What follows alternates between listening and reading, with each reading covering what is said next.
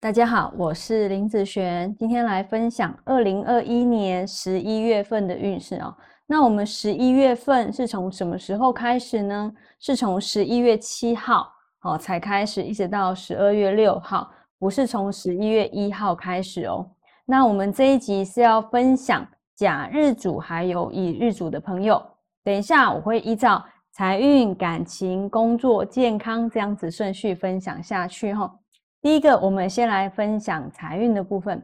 那这个月呢，财运哦，其实算是不错哈。这个月是一个劳碌求财的一个月，因为工作啊，或者是有赚钱的机会，你会跑到比较远的地方去求财。但这类的奔波哈，会让你三餐没有办法准时，或者是饿过头，你都不知道哈，很辛苦，但是有些成效。可以赚到预期的利润哦。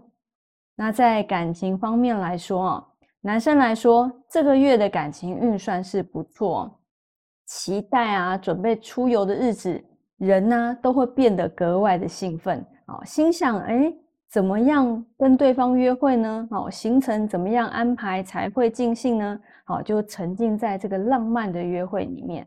那。对于女生的感情，这个月来说啊，女生这个月就不好哈。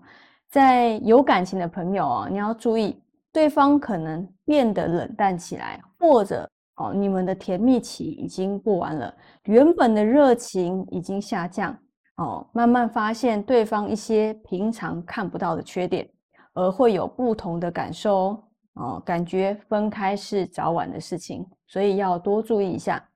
那在工作运上面来说呢，本月的工作运没有很好哈，工作上有一些哦心不在焉哈，容易眼瞎哦，一些小的地方就一直常常出错，连自己啊都快看不下去了。这个失误啊哦会影响到其他同事的进度哦，所以啊还是多细心一点，多检查几次再交出去吧。那在健康运方面来说呢，这个月。健康要注意，情绪起伏会比较大哦。